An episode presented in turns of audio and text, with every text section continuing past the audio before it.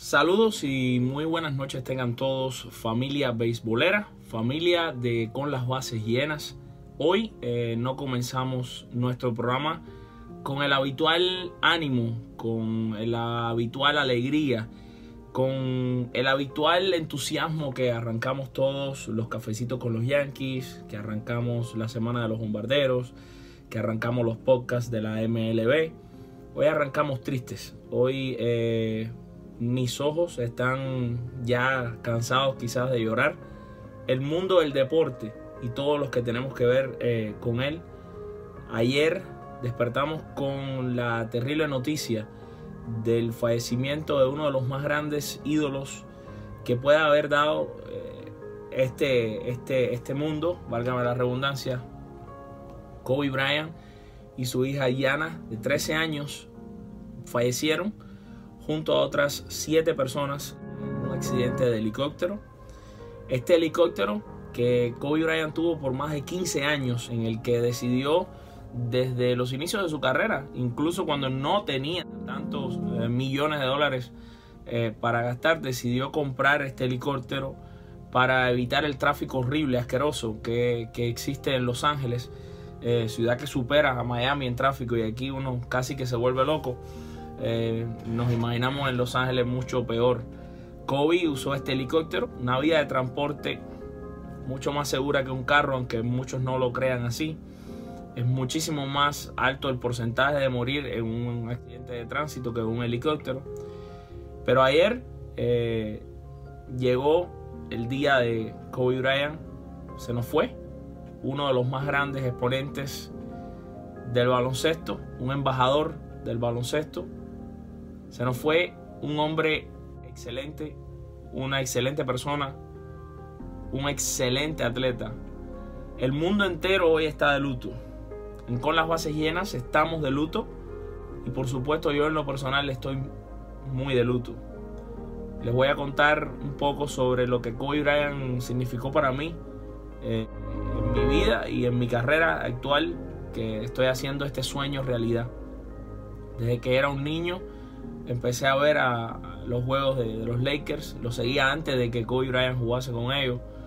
Eh, y en Cuba, viviendo en, un lugar donde no tienes acceso a internet, no tienes acceso a revistas, no tienes acceso a nada. Una revista, un video de Kobe Bryant era medicina para las desgracias que uno vivía eh, en un lugar como, como es Cuba, donde está todo cerrado, donde no tienes información de nada y cualquiera de estas cosas te llena de tanta alegría, por lo menos los que tenemos un ansia de libertad, un ansia de, de, amor hacia el, hacia el deporte de la NBA, de la MLB, de la NFL. Pude ver a Kobe llegar con 17 años a la NBA, tenía en mi casa en Cuba la posibilidad de ver los juegos. Eh, no me perdía un solo partido de los Lakers.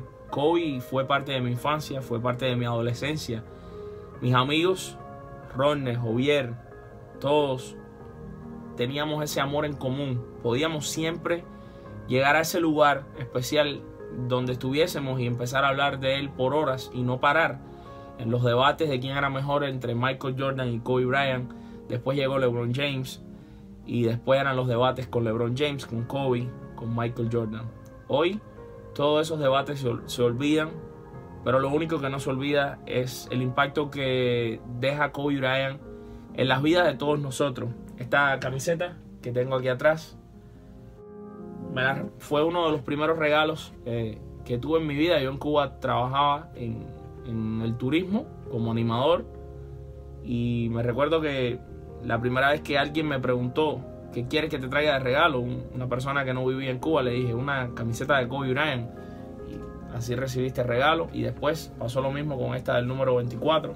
Camisetas que guardo con mucho cariño eh, y que un día espero mi hijo va a poder utilizar.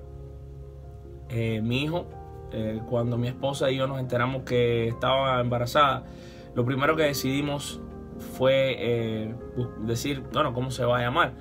Y siempre le dije que quería que se llamara Derek o Kobe, porque son mis dos ídolos del deporte. Son las dos personas que me hicieron enamorarme del deporte. Y, y ese amor eh, pasó de una simple afición, una obsesión, un fanatismo muy grande por, eh, por cualquier deporte, sobre todo NBA, NFL, béisbol. Y eso finalmente terminó en llenar en mí el deseo de hacer esto como una profesión que hoy en día, gracias a Dios, lo estoy pudiendo hacer y gracias a todos ustedes.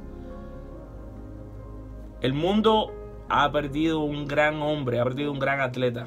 Yo eh, siento que he perdido un miembro de mi familia. Y estoy seguro que muchos de ustedes se sienten igual. Eh, eh, no es tan fácil hacer esto hoy.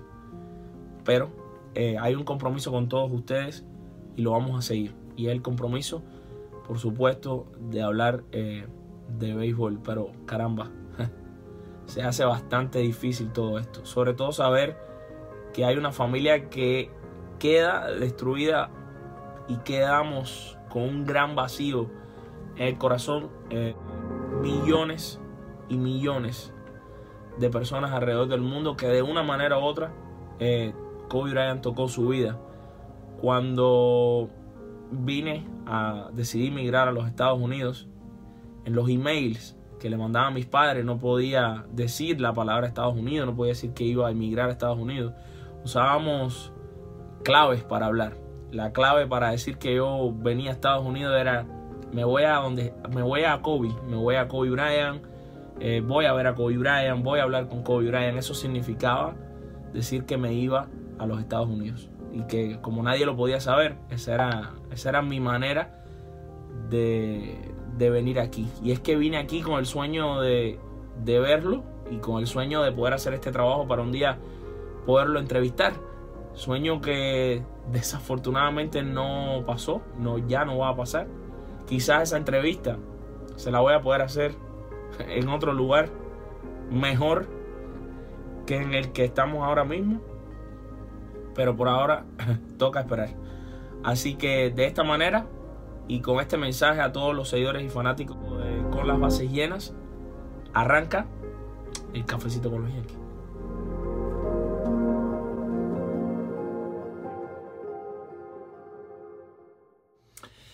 Bueno amigos, ya estamos listos aquí para hablar un poco entonces sobre los Yankees de Nueva York. Los Yankees de Nueva York evidentemente eh, moviéndose, aunque usted no lo crea. Luis Avilán firma relevista zurdo, estuvo con los Mets de Nueva York, firma con los Yankees. ¿Será entonces que esta firma de Luis Avilán es eh, una muestra de que ya el negocio por George Hader se hace imposible? Parecería que, esta es, eh, que este es el caso. Llama la atención eh, en las noticias que podemos hablar de los Yankees esta semana. Llama muchísimo la atención que eh, Miguel Andújar ha sido seleccionado, parece, como el hombre utility de los Yankees. Esto llama mucho la atención. No es que haya una... una confirmación de que esto va a pasar, pero se, el propio Aaron Boone dijo que el Miguel Andújar iba y, Brian Cashman, Miguel Andújar iba a ser probado durante el sprint training en diferentes posiciones, primera base, tercera base y los jardines. Nosotros sabemos que a lo largo de la carrera de Miguel Andújar, el guante ha sido eh, sin duda un problema para eh, Andújar, pero evidentemente eh, Miguel sabemos que puede hacer diferentes modificaciones, ¿no? para mejorar. Eh, tiene todo el deseo, tiene todas las ganas, es un tremendo profesional eh, Miguel Andújar y yo creo, no me cabe la menor duda que se va a adaptar a su nueva posición. Andújar quiere ser un Yankee, Andújar quiere estar con los Yankees, que sigue siendo Andújar una pieza muy interesante de cambio en las filas de los bombarderos del Bronx, lo es. Eh, evidentemente Andújar es una pieza interesante para cambiar, es un tipo que los Yankees pueden usar eh, para conseguir un buen lanzador abridor, quizás para conseguir un bateador en alguna de las posiciones que pueda estar más floja. No parecen los Yankees tener una posición tan floja, pero recordemos que hay que ver cómo se va a jugar todo esto con el tema de las eh, lesiones. Pero hasta ahora lo que sabemos es Miguel Andújar lo van a probar en los jardines, Miguel Andújar lo van a probar en primera base. Y esto de primera base te da un poco la idea de que los Yankees todavía, eh, a pesar de que tienen a Luke Boy, que yo vuelvo y le recuerdo siempre a la gente, yo creo que Luke Boy, la lesión del año pasado lo afectó bastante, pero de cuando los Yankees adquirieron a Luke, a Luke Boy en la fecha de cambios de la temporada 2018 a el juego de estrellas del 2019, Luke Boy fue el pelotero que más honrones, o el segundo, eh, no estoy seguro exactamente del dato, que más honrones conectó en ese eh, periodo de tiempo en grandes ligas, creo que solamente superado por Mitch Haniger. Eh, realmente tú miras esas estadísticas y tú dices, caramba, o sea, eh, Luke Boy puede hacer el trabajo, pero en la que fue el final de la temporada 2019, la segunda mitad, no lució bien. Esto le dio un chance al jovencito Mike Ford de enseñar lo que puede hacer. A mí me gusta Mike Ford, a mí me gusta la opción de que Mike Ford es zurdo, de que Mike Ford tiene un buen swing. ¿Que es un tipo atlético? No, no luce un tipo atlético, pero es un tipo que tiene un swing súper rápido. Es un tipo que para el Yankee Stadium es quizás perfecto. Bueno, también lo era Greg Bird y no dio resultado. Hasta ahora lo que hemos visto de eh, te da por lo menos Mike Ford, te da por lo menos ese deseo, esa cosquillita, esa hambre de verlo jugar eh, un poco más, de, de, darle más tiempo de juego. Ahora, si Anduja fuera a la primera base, entonces vas a tener tres primeras bases. Habría que ver si es que a lo mejor en los planes de, eh, de, de, Aaron Boone y de la gerencia de los Yankees está a empezar con Mike Ford en las ligas menores y eh, arrancar entonces con Miguel Andújar en lo que puede ser un este tipo de rol de utility como supuestamente iba a arrancar el año DJ LaMejo y al final terminó siendo una de las grandes estrellas del equipo. El problema es el siguiente, mientras tú tienes a un tipo en tercera base perdón, con la defensa de Urchela es prácticamente imposible que tú puedas eh, pensar en que vas a tener a otro jugador que no sea Urchela en tercera base. La defensa, mi amigo, a pesar de que muchos piensan que, bueno, ok, el bateo es lo más importante hoy en día. Todo se basa en los batazos, todo se basa en los honrones. Bueno, nos demuestra eh, de cierta manera el caso de Yurchel y el de muchos otros jugadores que si puedes batear, pero eres bueno en la defensa, entonces sí, de verdad no hay quien te mueva de la base. Yo creo que no hay quien mueva de tercera base a Yurchela, porque cuando tienes un, un antesalista como Urchela, con ese guante maravilloso, que ahora mismo no hay cinco terceras bases mejores que él en todo el planeta Tierra, defensivamente, pero que te puede batear lo que batió Urchela. Y si esto no fue una casualidad, y si esto no fue ese momentum del año pasado, y él puede continuar esa producción esta temporada, Urchela no se puede ir de la tercera base, porque la diferencia defensivamente entre Urchela y Andújar es muy grande. Y eso, evidentemente, a la larga eh, impone, en, sobre todo una temporada tan larga como es la de Grandes Ligas de 162 partidos. Otro tema que queríamos eh, tocar en el cafecito con los Yankees de hoy es el tema de Sisi Sabatia y Justin Verlander. Resulta que reunieron a varios de estos eh, lanzadores en unos premios la pasada semana. Mm, sabemos eh, lo número uno fue, para mí, en mi opinión, bastante desafortunada las declaraciones de Justin Verlander. Verlander eh, bromeó de que los Astros era un equipo que tenía, usaba más tecnología que ningún otro. A mí me parece que una broma bien fuera de lugar. No entiendo por qué esa broma de Justin Verlander cuando lo que debe estar haciendo es disculparse con todo el público. Eso mismo pensó Sisi Sabatia que recibió un premio ah, por su increíble carrera, una carrera que probablemente termine siendo digna de Salón de la Fama.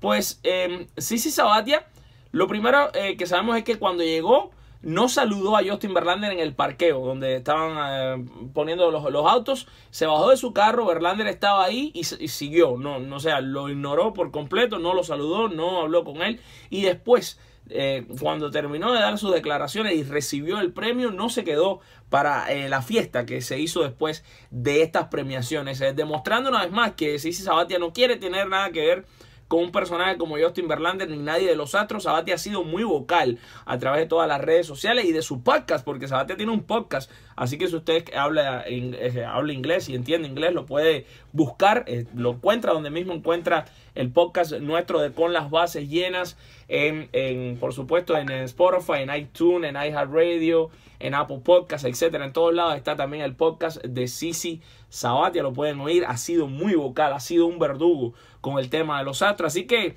Sabati Verlander eh, ya no quiere Sabati ser amigo de Verlander, no lo saludó, no se quedó a la fiesta, no compartió con él y Verlander con declaraciones bastante desafortunadas acerca de todo esto. No podemos, por supuesto, dejar pasar este cafecito con los Yankees sin seguir en modo celebración eh, con la exaltación al Salón de la Fama de Derek Jeter.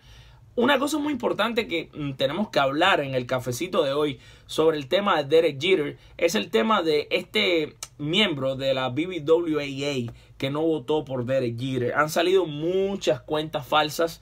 Eh, primero salió una de un tal Darren Williams que no le que eh, escritor de una página, por cierto, que nació con una idea muy parecida a la nuestra de con las bases llenas, que se llama Barstool Sports, pero eh, es que este señor no tiene credenciales para Salón de la Fama y todo fue eh, un montaje, fue un, una de esas cosas eh, feas que pasa en internet, donde la gente crea historias simplemente por conseguir likes y retweets y toda la historia. También después, el otro miembro, el otro señor que fue utilizado como el otro supuesto miembro misterioso que no dio su voto por Derek Jeter fue Colin Carter de MLB Network. Él tiene un programa. Este tipo es bien irreverente. Este es un tipo que es un tipo que le encanta la polémica. Es un tipo que hace unos shows eh, bien excéntricos, vamos a decir. Que habló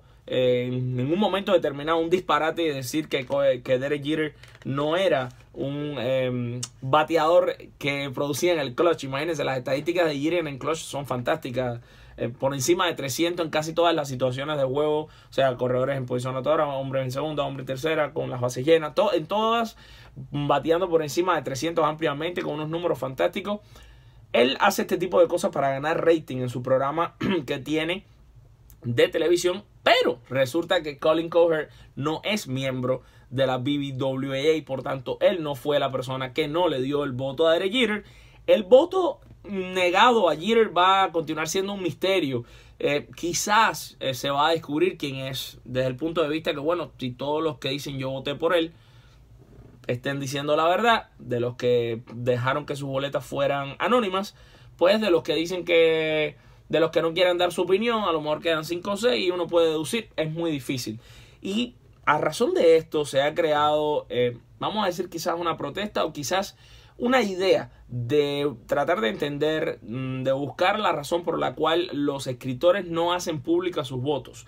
Resulta que los propios escritores en un momento determinado se llevó a votación por los propios miembros de la BBWA de si deberían o no hacerse público todos los votos si deberían o no eh, dar la cara y, decir, ok, eh, estamos aquí y, y, esto es lo que, y esto es lo que vamos a hacer, votamos por quien querramos. Cuando eso sucedió y todos se reunieron, el voto de revelar ganó, pero esto tenía que ser consultado al eh, Museo del Salón de la Fama de Cooperstown. El propio Salón de la Fama de Cooperstown declinó la idea y la basó en que evidentemente no todos los periodistas votaron unánime, hubo un gran grupo que no quiso votar, eh, quieren mantenerse en el anonimato, pero como había sido más del 50%, supuestamente ganaría que se hicieran públicos, pero el Salón de la Fama dijo, ¿sabes qué? No, nosotros no queremos, lo vamos a dejar así porque es un problema también un poco de la integridad de los eh, escritores, ¿no? Eh, evidentemente ahora mismo este escritor que no votó por Derek Jeter tendría que dar una tremenda explicación para mí, ni siquiera sé que podría decir una persona que no vote por Derek Jeter para el Salón de la Fama, pero tendría que dar su explicación. Pero creo que lo más importante de todo esto es Jeter está en el Salón de la Fama y Derek Jeter eh, al final de la jornada tampoco le importó mucho que no le hayan dado su voto ese, ese voto, o sea, que no le hayan dado ese voto perdido. Jeter hubiese estado feliz con un 80% también. Todos conocemos la personalidad de Derek Jeter, lo profesional que es, lo bien que sabe conducirse frente a la prensa a la hora de hablar sobre cualquier tema. Y yo creo que básicamente al final entró. Eh, de todas maneras, hubo tres periodistas que no votaron por Ken Griffey Jr., lo cual es una locura, pero no pasó.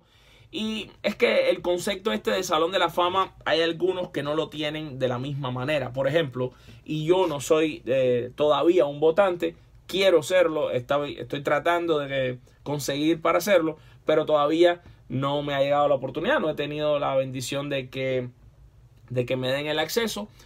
Eh, pero el día que lo tenga, por ejemplo, yo veo las cosas de una manera diferente. Yo eh, digo, Mm, bueno, vamos a empezar por el nombre del lugar. Se llama Salón de la Fama. Significa que ahí están los famosos. ¿Cómo puedes tú creer que Ken Griffey no fue famoso? ¿Cómo puedes tú creer que Tony Wynn no fue famoso? Pero es que también fue famoso Luis Tian, que está injustamente fuera del Salón de la Fama.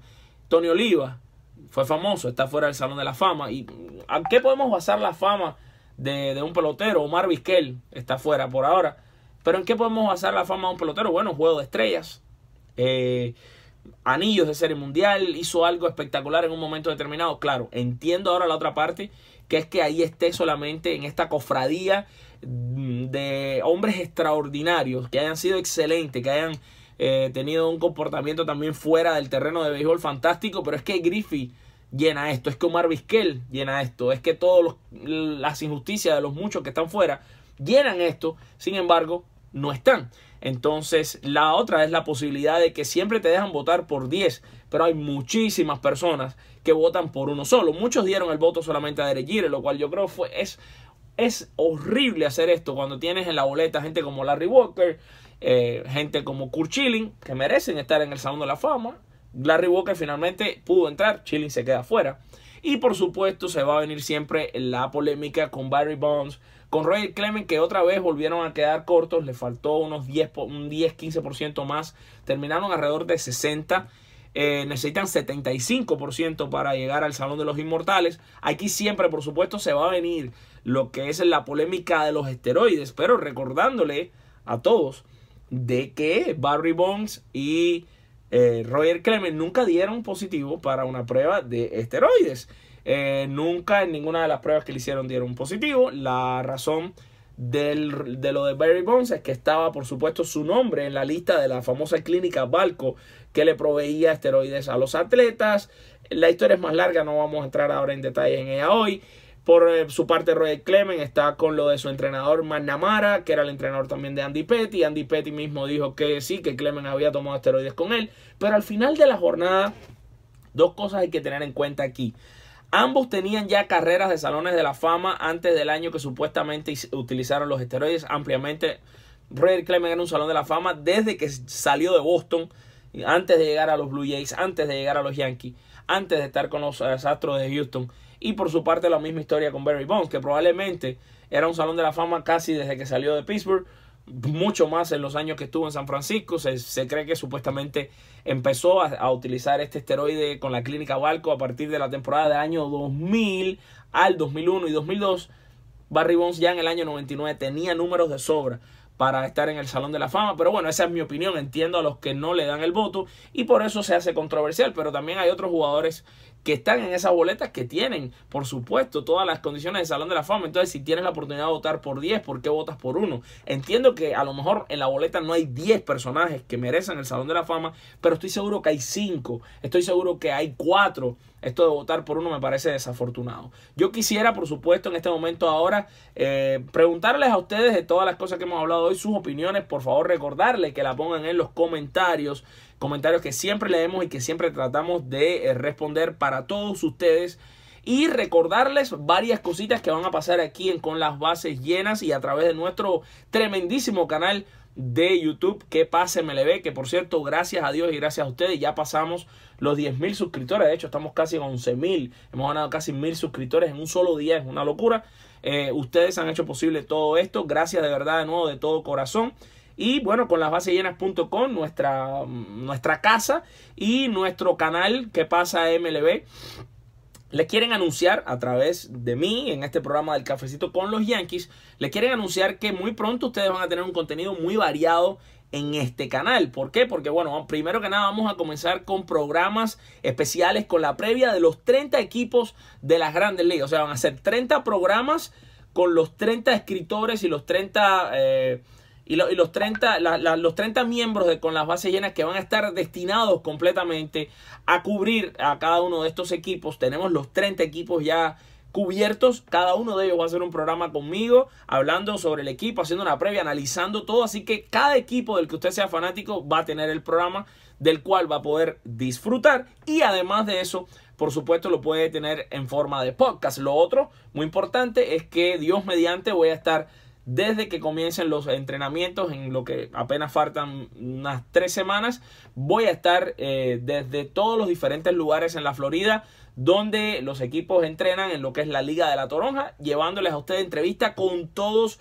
jugadores latinos que integren todos esos equipos. Trabajaré muy duro, estaré desde bien temprano en los estadios, llevándole a ustedes entrevistas, reportajes, documentales sobre la preparación de cada uno de estos conjuntos. Así que se vienen cosas increíbles, el contenido que vamos a tener en, con las bases llenas y en nuestro canal de YouTube que pasa me le va a ser algo de otro planeta, algo de otro mundo y esperamos de todo corazón que ustedes lo puedan disfrutar. Yo por mi parte no tengo mucho más que agregarle. Sé que el programa de hoy empezó de una manera muy triste, termina eh, como todo en la vida, que la vida sigue adelante, termina como tiene que terminar, con información y con cosas positivas. Yo siempre he sido eh, una persona que he utilizado las plataformas eh, sociales y las y la, la, cantidad de cientos de miles de personas que nos siguen en todos lados para, además de llevarle este mensaje a ustedes, de siempre de cosas positivas y de cosas buenas. Eh, por supuesto también el mensaje de béisbol lo he utilizado para conectar con ustedes de una manera muy especial.